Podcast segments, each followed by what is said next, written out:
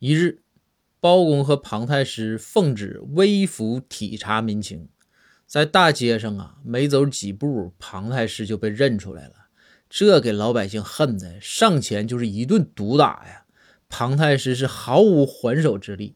最后时刻，庞太师用尽全身的力气向包公喊道：“包黑子啊，咱能别光站着看行吗？”庞太师一句话呀，惊醒了包公。包公马上对着庞太师喊道：“太师，你说的对，站着是有点累，我坐着看。”